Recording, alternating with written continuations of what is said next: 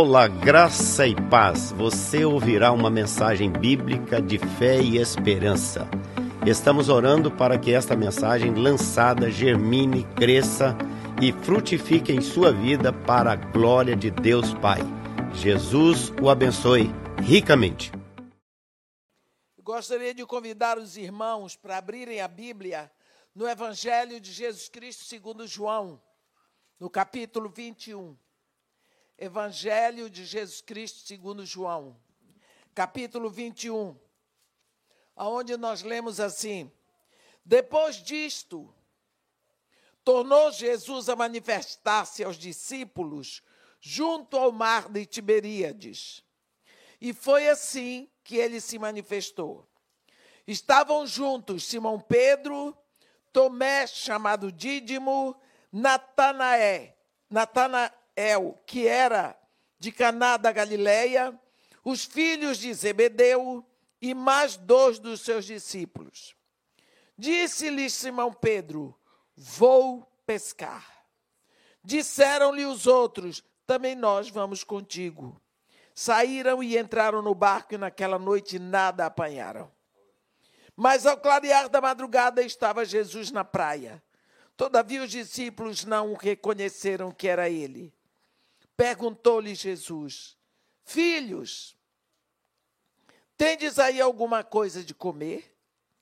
Responderam-lhe: Não. Então lhes disse: Lançai a rede à direita do barco e achareis. Assim fizeram e já não podiam puxar a rede, tão grande era a quantidade dos peixes. Aquele discípulo a quem Jesus amava disse a Pedro: É o Senhor. Simão Pedro, ouvindo que era o Senhor, cingiu-se com a sua veste, porque se havia despido e lançou-se ao mar. Mas os outros discípulos vieram no barquinho, puxando a rede com os peixes porque não estavam distantes da terra, senão quase duzentos côvados. Ao saltarem em terra, viram ali umas brasas e em cima peixes, e havia também pão. Disse-lhe Jesus: Trazeis algum dos peixes que acabastes de apanhar. Amém. Este é um momento em que muitas coisas já aconteceram, não é? O Evangelho de João, conhecido como o Evangelho Divino, ele começa dizendo: no princípio era o Verbo, como está escrito em Gênesis: no princípio criou Deus os céus e a terra. Agora chegamos no 21 capítulo. E aqui, a Bíblia diz: depois disto, tornou Jesus a manifestar seus discípulos. E desta vez foi junto ao mar de Tiberíades. Lembramos que depois que Jesus ressuscitou, a primeira vez que ele aparece, ele surge no meio dos discípulos. Estavam de portas e janelas trancadas, mas Jesus aparece. E naturalmente diz para seus discípulos: Shalom paz seja convosco. Eles ficaram tão assustados que não responderam. E Jesus mostrou as mãos, mostrou o lado. E disse para eles: Shalom, para ver se respondiam. Bem, uma coisa que marca esse primeiro encontro é que Pedro estava ali presente. Entre todos os discípulos, menos Tomé. Mas havia um problema com Pedro. É que Pedro havia negado Jesus e Jesus viu. Então, possivelmente, Pedro estava esperando uma repreensão, que não aconteceu. Mas aqui vai acontecer o grande princípio de vida de Deus para o homem. É que Jesus simplesmente é, ele sopra sobre os discípulos, né? A Bíblia diz assim: que Jesus diz: Paz seja convosco. E dizendo isso, lhe mostrou as mãos e o lado. Os discípulos se alegraram. Jesus diz outra vez: paz seja convosco, que é shalom. Assim como o Pai me enviou, também vos envio. E dizendo isso, recebei o Espírito Santo. Nós também vamos ver que Jesus soprou sobre eles. Jesus soprou sobre eles. Por que será que Jesus soprou sobre eles? E diz: recebeu o Espírito Santo. Nós lembramos que na, a primeira vez, quando Deus criou o homem, Deus soprou no homem. E o homem teve vida. Mas acontece que esta vida morreu quando o homem pecou. O homem passou a ser alma e corpo, carregando um espírito morto, um defunto espiritual. E desde Adão, todo homem que nasceu aqui, nasceu com o espírito morto, separado de Deus, porque o espírito é que conectava o homem a Deus. O primeiro homem a chegar na terra sem ter o espírito morto foi Jesus. Agora que Jesus já pagou o preço da redenção, agora ele ressuscita e sopra.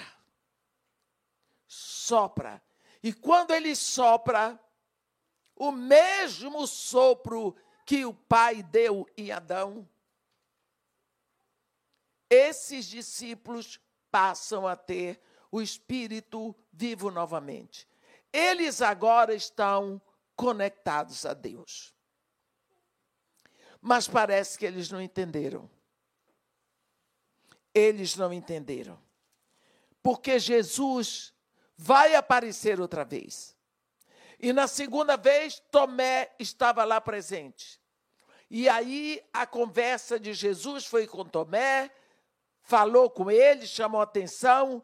Tomé fez a mais profunda, mais extensa proclamação de Jesus. Quando ele diz: Senhor meu, Deus meu. Depois da ressurreição foi a primeira. Jesus Cristo não reclamou com Pedro, não disse nada para ele. Pedro se sentiu jogado às traças. Então, assim que Jesus desaparece, ele diz: Eu vou pescar. Vou pescar. Por que ele ia pescar? Isso era uma recaída, não era humilhante ser pescador. Mas Jesus Cristo já tinha dito: Vinde após mim, vos farei pescadores de homens. Algumas Bíblias dizem de almas. E ele e o irmão, que naquela hora você vê lá em Mateus muito claro, eles estavam limpando as redes. Eles deixaram tudo para seguir Jesus. Ali houve uma marca total na alma daqueles homens, antes do chamado e depois do chamado. Aqueles homens tinham investido dinheiro, tempo, aprendizado para serem pescadores. Agora eles estão limpando as redes, da onde eles tiravam sustento deles. Jesus passa lá e diz: Vinde após mim, vos farei pescadores de homens. A Bíblia diz que imediatamente eles deixaram tudo e o seguiram. O que é isso?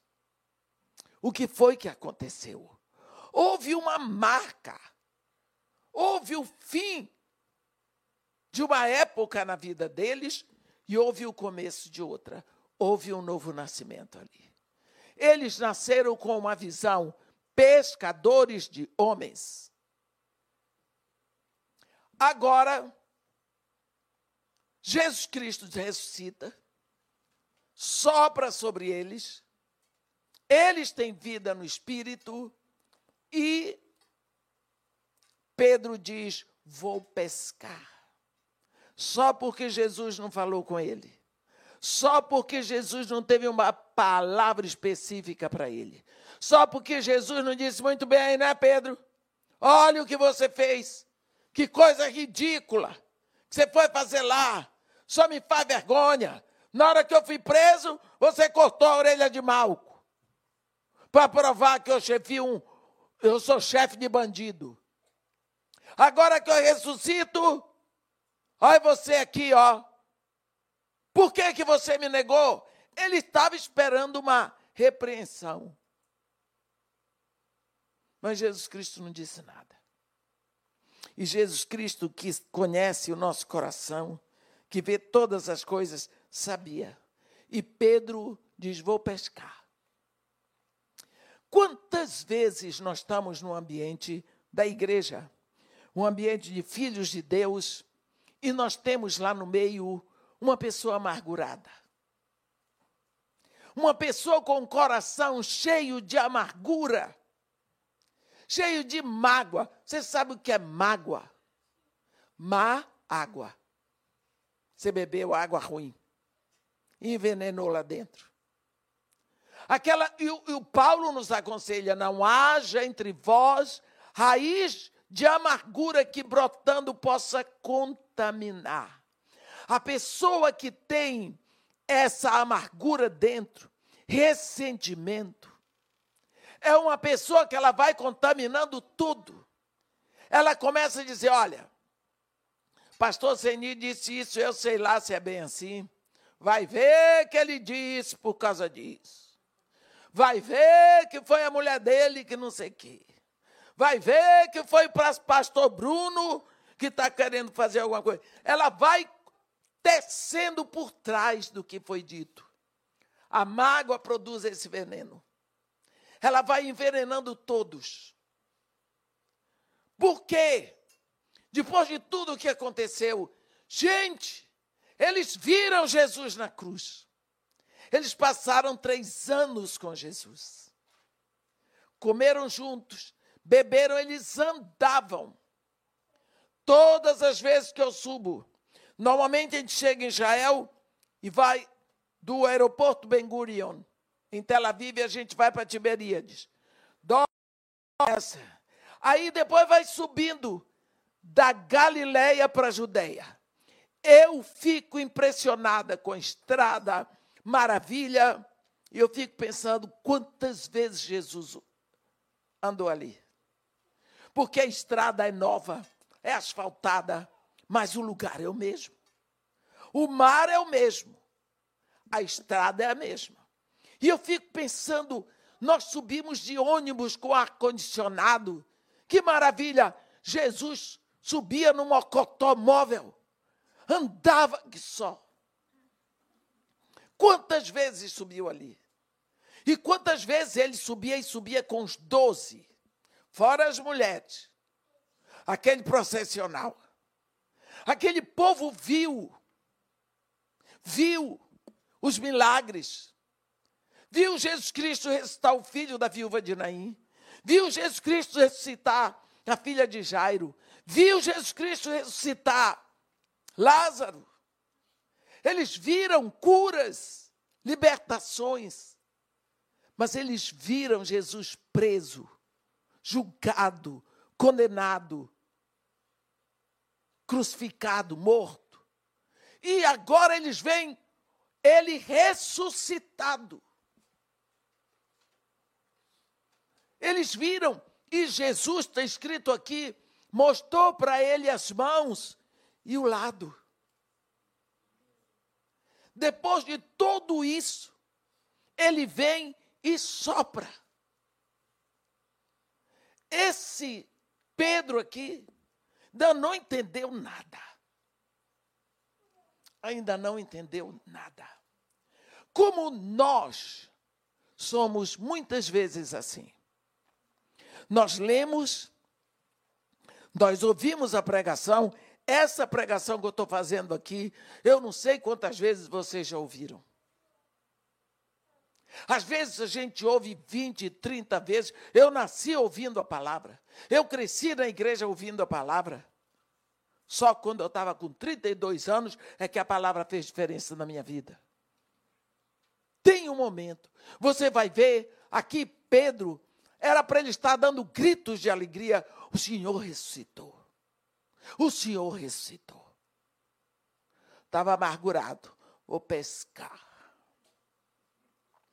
Vou dar uma recaída para o antigo ministério. Fui chamado para ser pescador de homens, mas eu não presto para isso, não.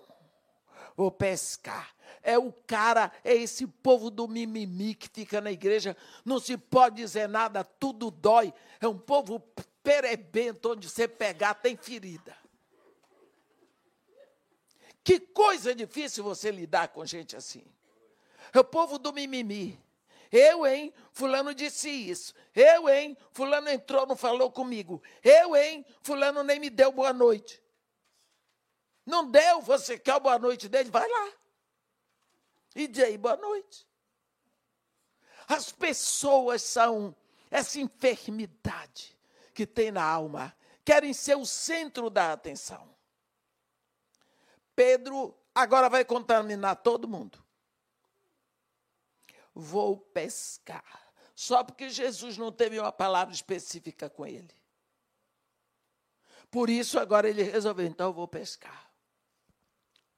Olha aí o que aconteceu com os outros. Quando Pedro disse, vou pescar, ele não convidou ninguém. Mas aí os outros, também nós vamos contigo. Pronto. Todo mundo teve a recaída de Pedro. Só que Pedro tinha uma ferida na alma que eles não tinham.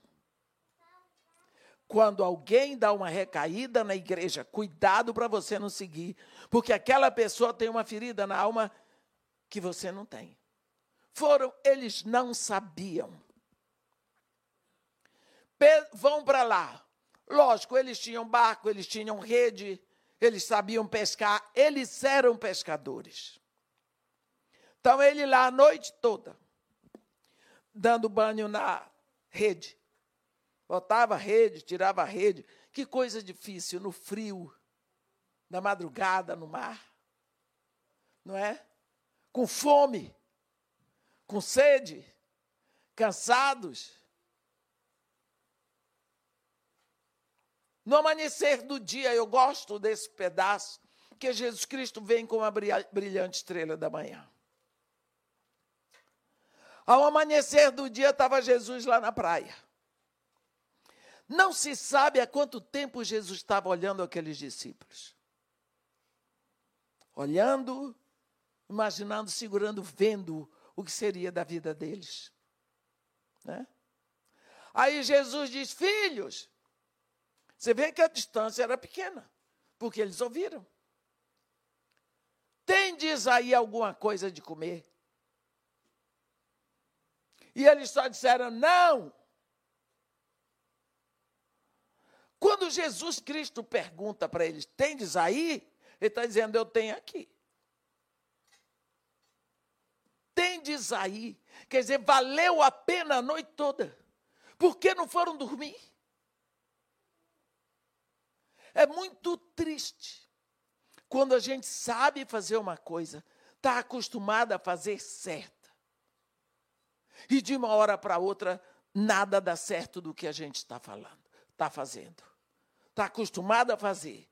Faz a vida toda. Chega uma hora que você tenta, tenta e não dá certo. É tão frustrante. Tão frustrante. O, o sogro do meu filho é dentista. Teve um problema lá de saúde, ele tem 60 anos problema de saúde, cirrose, e ficou agora com as mãos trêmulas. O que é que um dentista faz com as mãos trêmulas? Quer dizer, é frustrante. Ele querer fazer, ele pega no, no, no material dele e a mão treme toda. Pensa na frustração, uma vida toda fazendo aquilo. Ele estudou aquilo, ele sabe fazer. Não faz. Questão desses discípulos aqui. Eles eram pescadores. O que eles sabiam era pescar. Eles estavam no lugar onde pescaram a vida toda. Sabiam movimentar o barco. sabiam o que fazer, mas nada pescaram. E Jesus simplesmente diz para eles: lancem a rede do outro lado do barco. Lançai a rede à direita do barco e achareis. Eles automaticamente lançaram para o lado direito. A Bíblia diz que eles não podiam trazer a rede de tanto peixe. Então, por que não pegaram peixe antes? O lugar que eles estavam estava certo. O barco estava certo.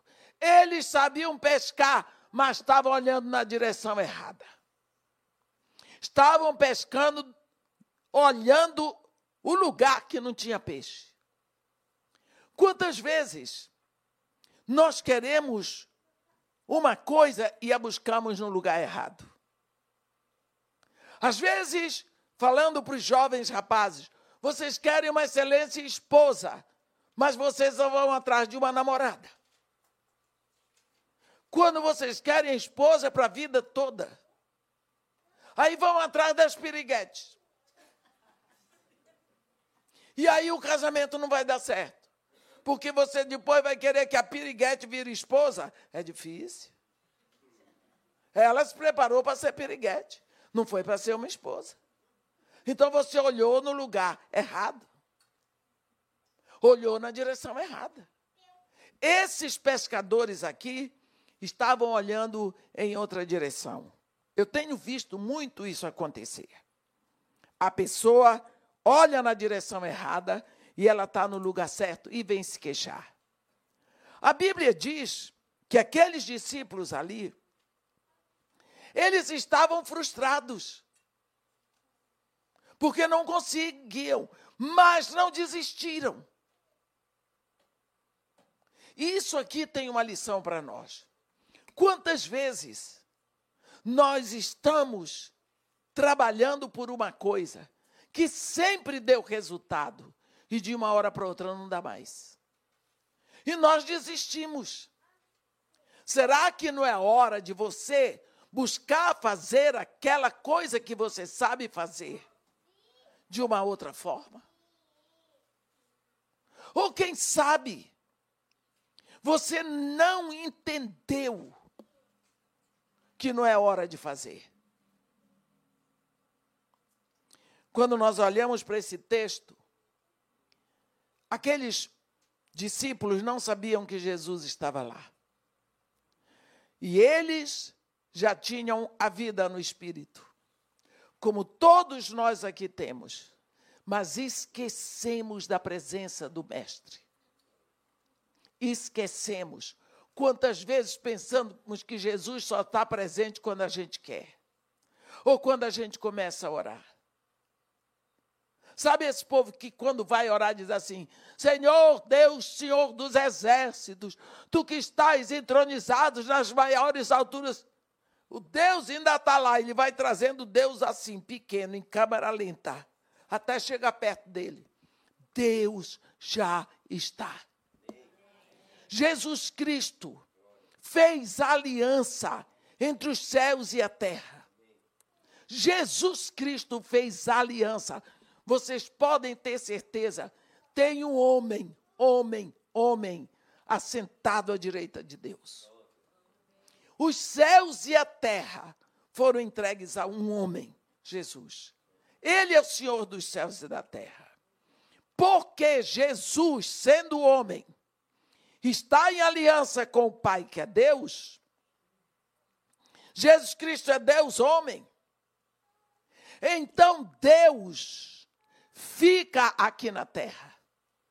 Só nessa hora ele vai fazer alguma coisa diferente.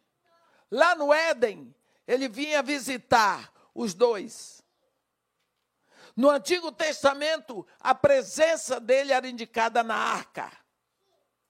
Mas hoje, ele vai habitar dentro de você. Dentro de você. Para quê? Para que você tenha consciência de que ele é Deus em você. Ele é Deus em você 24 horas por dia. com a diferença que ele não dorme, ele não faz barulho, mas ele é Deus presente em você. Isso nós esquecemos. Esse é o grande desafio. Os discípulos não sabiam que Jesus estava lá na praia orando por eles. E eles estavam sofrendo ali, cansados. E quando Jesus Cristo perguntou, eles deram um não grosso. Não, não. Se quiser peixe, não é aqui. Não. Quantas vezes você não sabe que é Deus que está falando com você? Deus usa pessoas, usa. Deus usa fatos, usa. Deus usa situações, usa. Para falar conosco. Nós precisamos estar atentos. Mas Ele fala, acima de tudo, pela Sua palavra no nosso coração. Mas Deus usa pessoas. Tem que tomar conhecimento dos fatos e ficar sempre, como nós dizemos, de orelha em pé, porque Deus está bem aqui. Não há como fugir da presença de Deus. Os discípulos não sabiam que era o mestre que estava lá na praia e, principalmente, não sabiam que ele trouxe a provisão. Tudo o que eles não conseguiram naquela noite toda, Jesus Cristo já tinha ali. Quando você está na sua dificuldade, na sua luta, na sua batalha, você tem certeza que Deus está ali? Quando você está tendo vitórias, você tem certeza que Deus está ali? Mas então, se Deus está me vendo lutar, por que não interfere? Ué, e onde fica o direito que você tem de lutar? As dificuldades, meus irmãos, os sofrimentos, não são punições de Deus, não são como castigos de Deus. Os sofrimentos são inerentes à nossa vida, porque nós somos pecadores, herdamos de Adão e Eva. Mas uma coisa é certa: Deus não tem sofrimento para dar para ninguém. Ele permite. Mas quando você luta, quando você enfrenta, sabendo que Deus está bem aqui, você tem alegria na sua luta. Porque você sabe, eu tenho vitória, ainda que a minha vitória pareça perda. Que tal lá na cruz? Não parecia que Jesus era um derrotado. Não parecia que ele tinha perdido a festa para Satanás.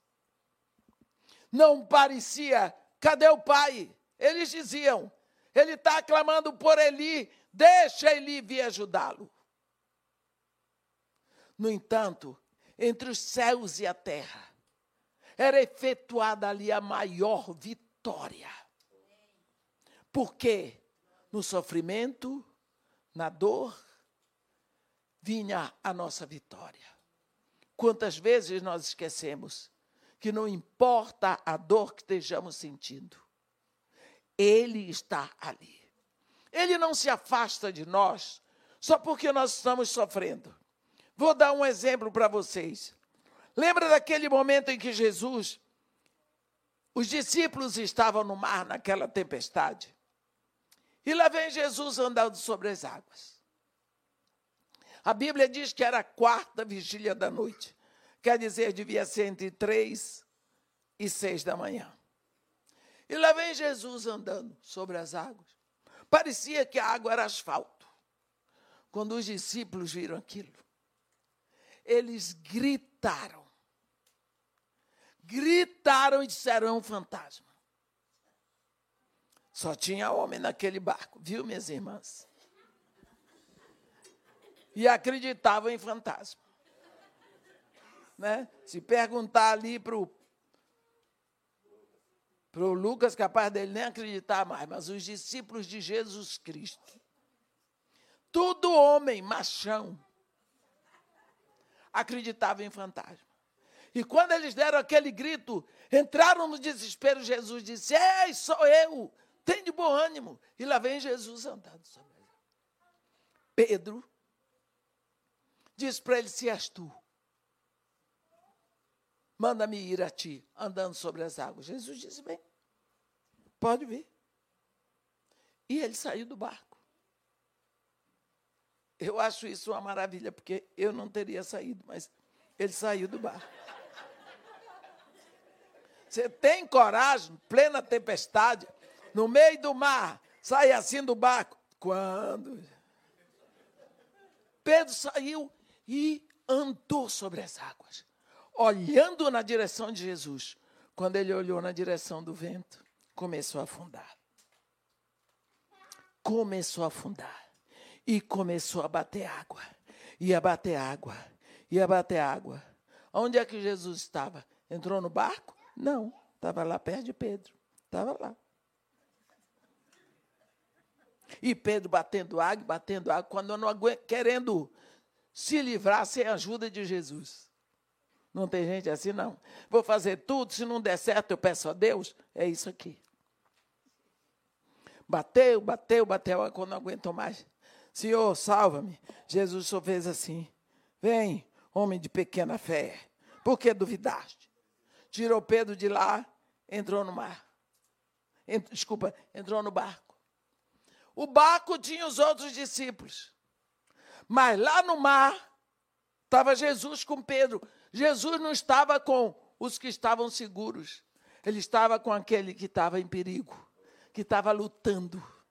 É lá que ele fica esperando que lembre dele. E às vezes você, em vez de lembrar dele, gastar tempo com ele, você vai atrás de agiota. Você toma dinheiro emprestado em banco. Você engana todo mundo, vende o carro, vende tudo. E depois você disse: agora eu vou orar. E os discípulos não sabiam que Jesus estava lá na praia. Eles não sabiam. E quando Jesus fala, aí. João diz para Pedro: o Senhor. É o Senhor. Pedro se cingiu e ficou lá, todo molhado, pegou a capa e se embrulhou e foi lá e ficou por ali. Por que será que o Pedro amargurado não tomou nenhuma atitude? Ele não foi puxar a rede, ele também não foi para Jesus ficou no meio do caminho. Porque ele estava com vergonha. Com vergonha de ter negado Jesus diante de todos os inimigos de Jesus. É tão ruim, não é? Quando alguém é pego com a boca na botija. Quando alguém que você traiu descobre que você está traindo. Machuca lá dentro de você e você não quer que ninguém saiba. E você não se arrepende de ter traído, você se arrepende de ter sido descoberto. E isso não é arrependimento, isso é remorso. O problema de Pedro era ali o Pedrão que estava ferido, porque Jesus Cristo viu ele negar. E ele amava o Mestre e ele amava o Mestre. Depois de tudo o que eles fizeram ali, Jesus provou para ele eu estou aqui, para eles eu estou aqui. Nós precisamos lembrar de uma coisa. Não importa qual seja a dificuldade da situação. O nosso Senhor está sempre ali.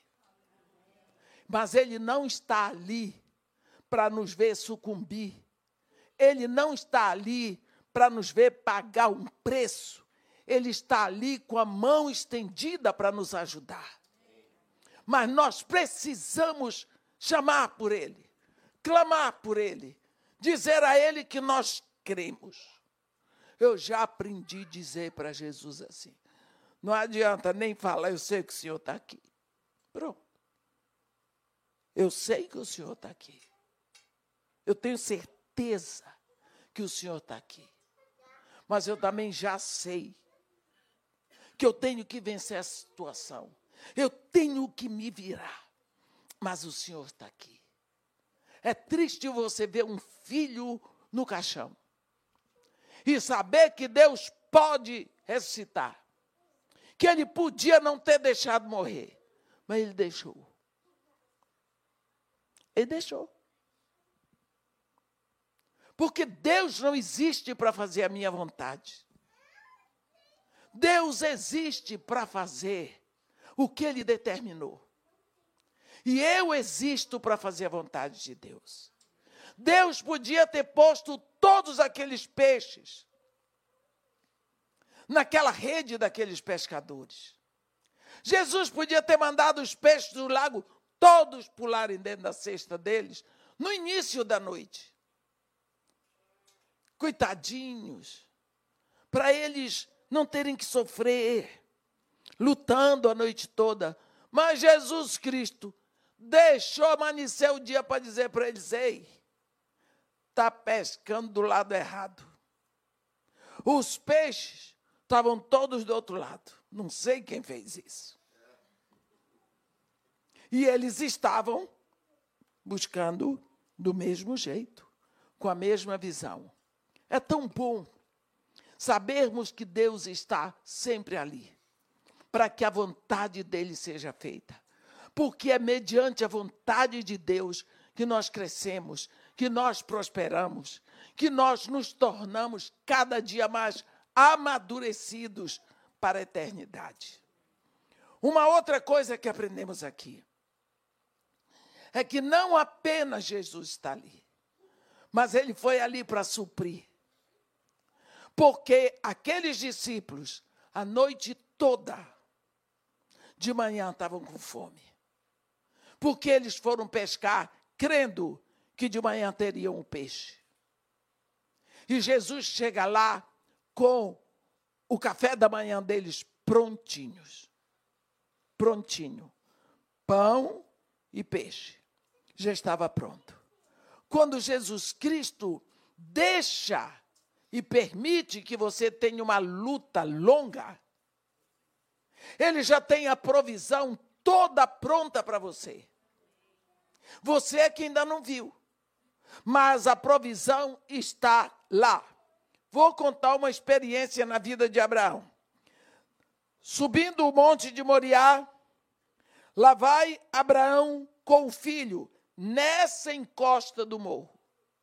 Abraão vai com Isaac. Ele deu a lenha para Isaac carregar. No meio do caminho, Isaac, um garotão que devia assim mais ou menos a altura do Pedro, devia ter 14 anos, virou para o pai e disse: Pai, eu tenho a lenha, você tem o fogo, mas e aí cadê o cordeiro para o holocausto? Onde está o cordeiro para o holocausto? Pobre de Abraão.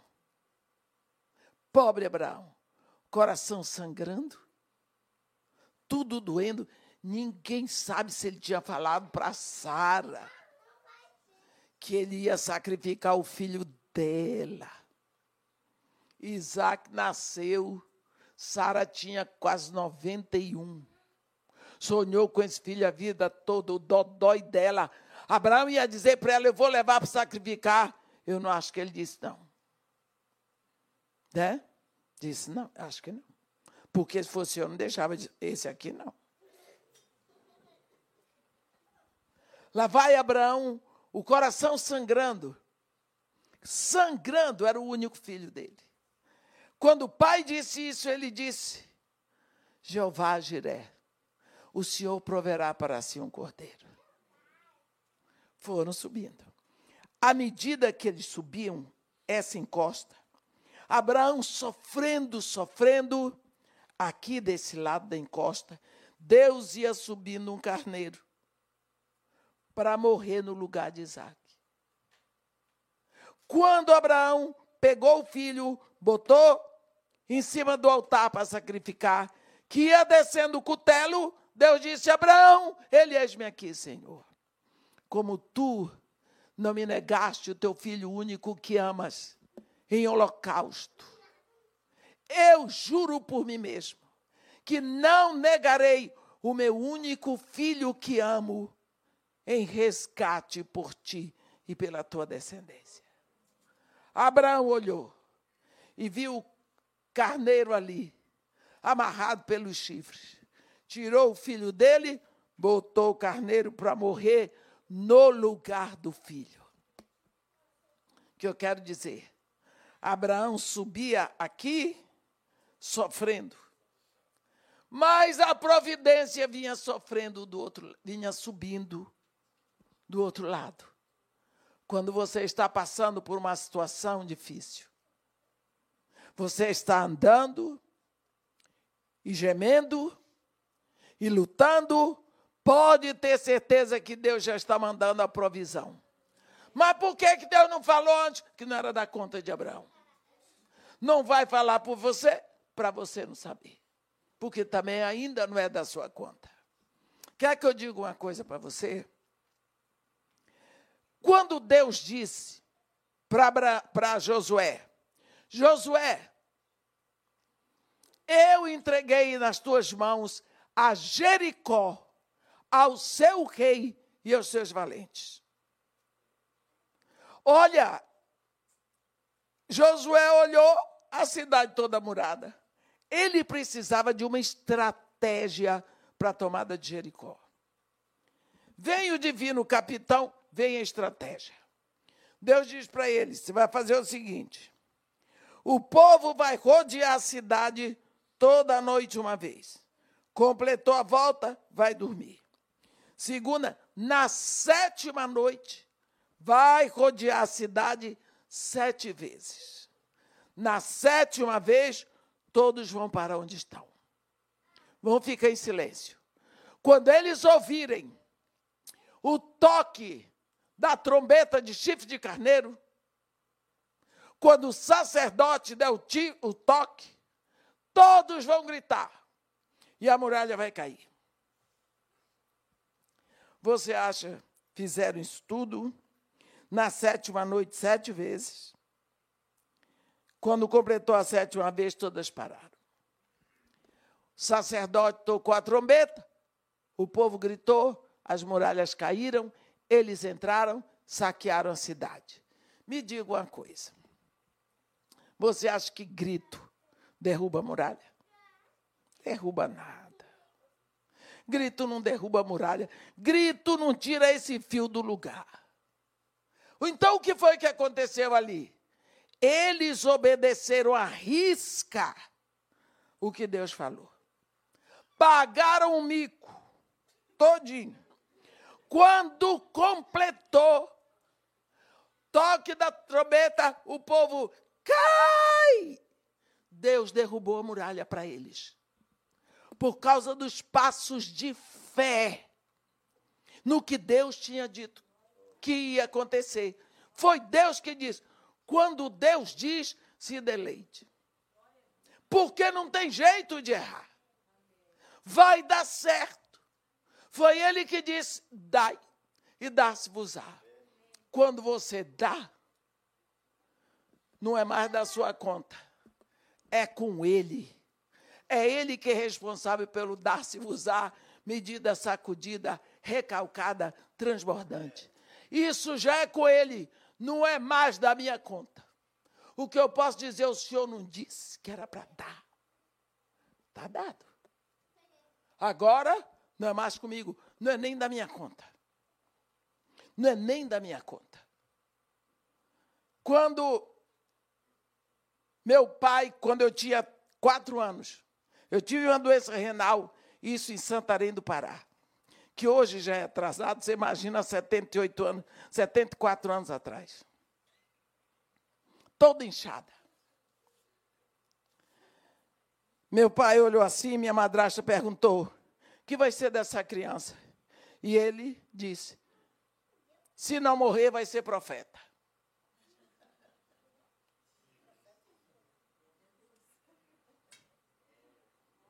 Olha aí, profeta é aquele que prega a palavra de Deus, né? E ele orava por mim, porque papai orava. morreu.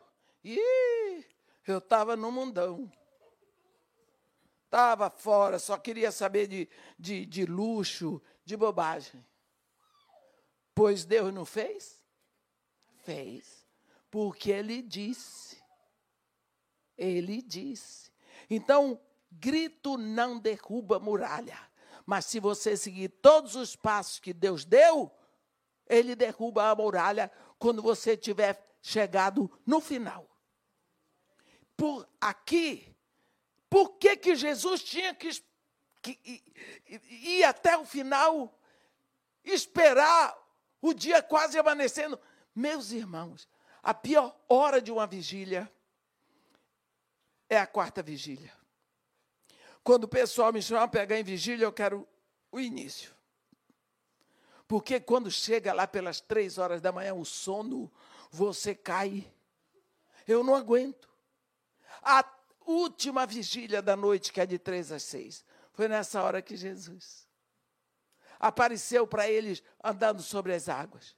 Foi no amanhecer do dia que Jesus aparece para os discípulos. Por que ele não apareceu antes?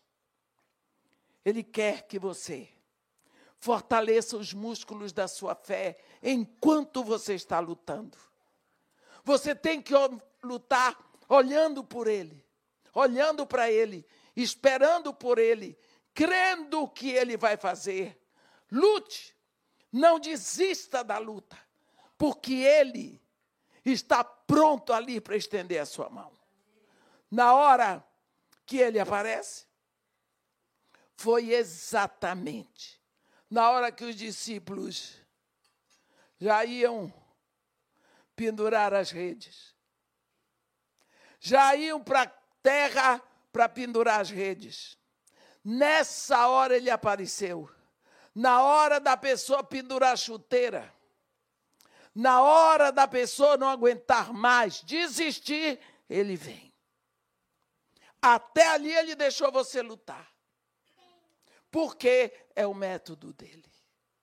Para você provar, para você lutar, para você aprender, para você amadurecer. Foi nessa hora que ele chegou para os discípulos.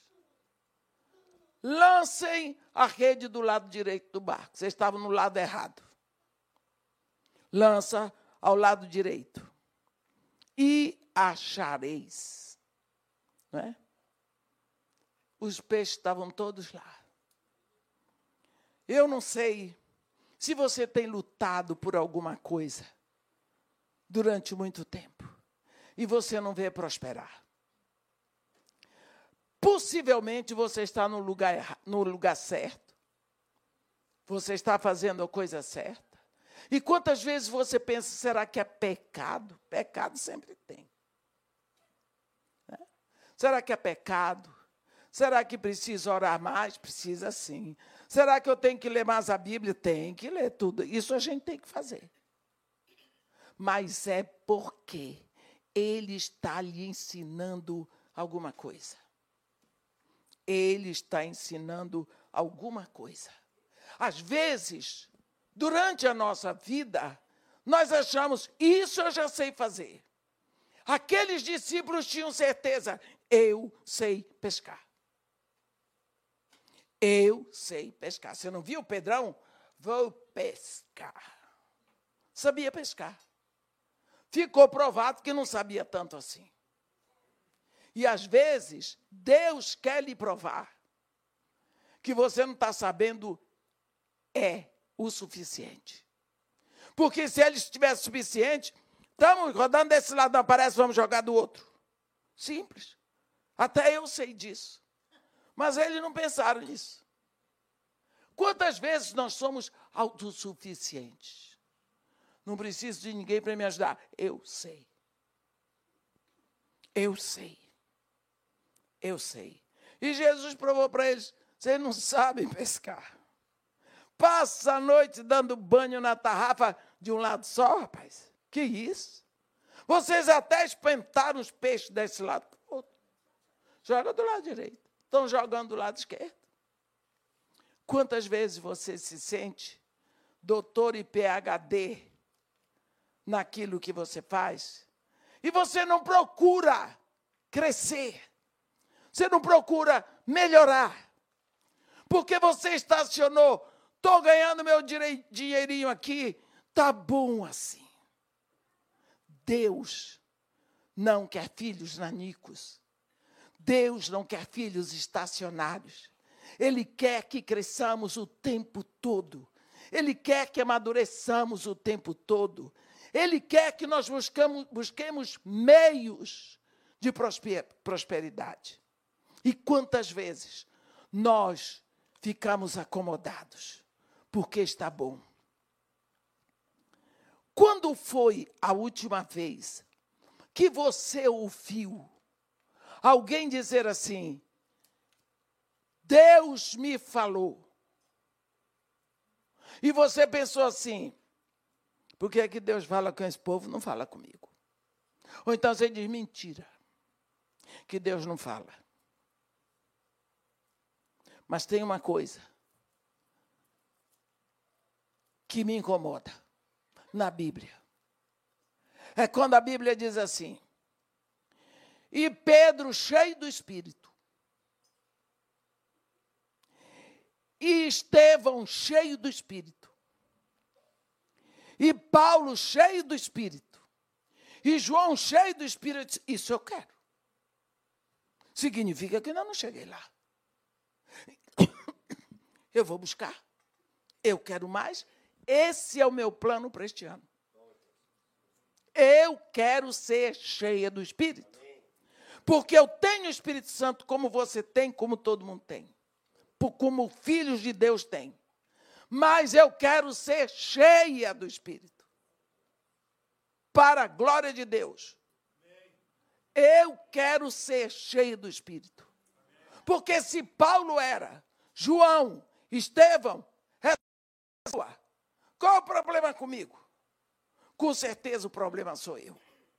E para eu ser cheia de espírito, eu tenho que buscar. Eu tenho que vir aqui. Eu tenho que gastar mais tempo em oração, em estudo da palavra. Eu tenho que me dedicar a isso. Eu estou buscando. Aquele povo passou a noite jogando a rede no mesmo lugar. E Jesus estava olhando lá da praia. Ele estava olhando você no seu esforço inútil. Vai descansar. A noite foi feita para dormir.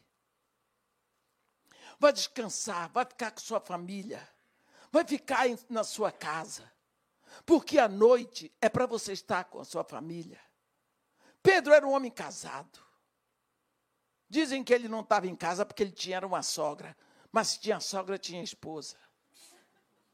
É? Se tinha uma sogra, tinha uma esposa. Por que é que às vezes nós gastamos tanto tempo naquilo que não vale a pena? E a produção é a menor possível. Se eles tivessem descansado, no outro dia estariam mais é, cheios de raciocínio para fazer o trabalho. Lição que nós podemos tirar.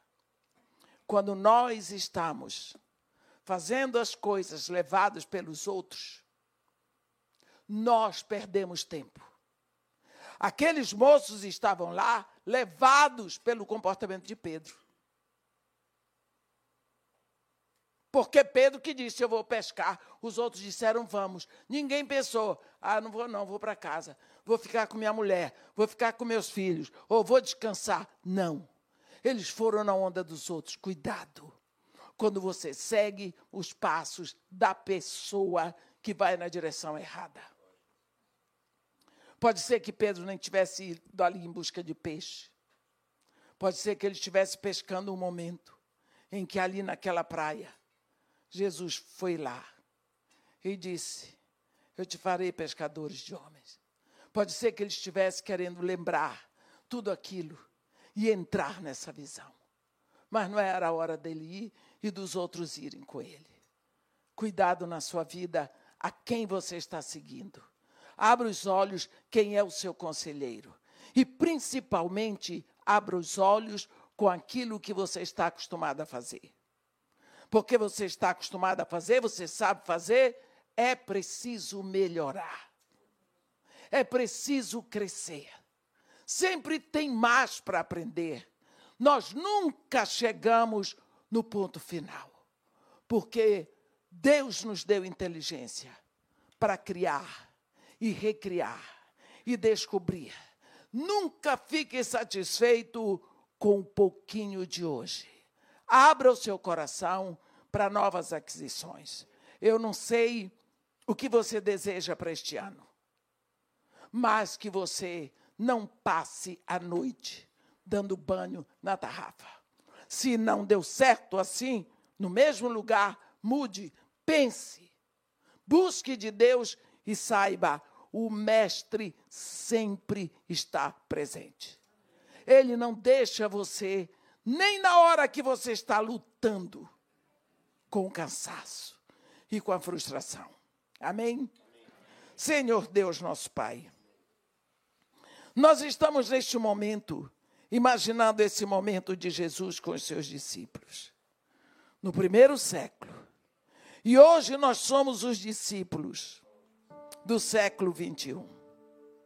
Nós te pedimos, ó Pai, que o erro que aqueles discípulos cometeram, nós não venhamos a cometer, que nós não venhamos a ignorar que tu estás sempre ao nosso lado como um poderoso guerreiro, que tu estás sempre lá nas horas da dificuldade, que tu estás sempre pronto a trazer o conselho precioso e certo.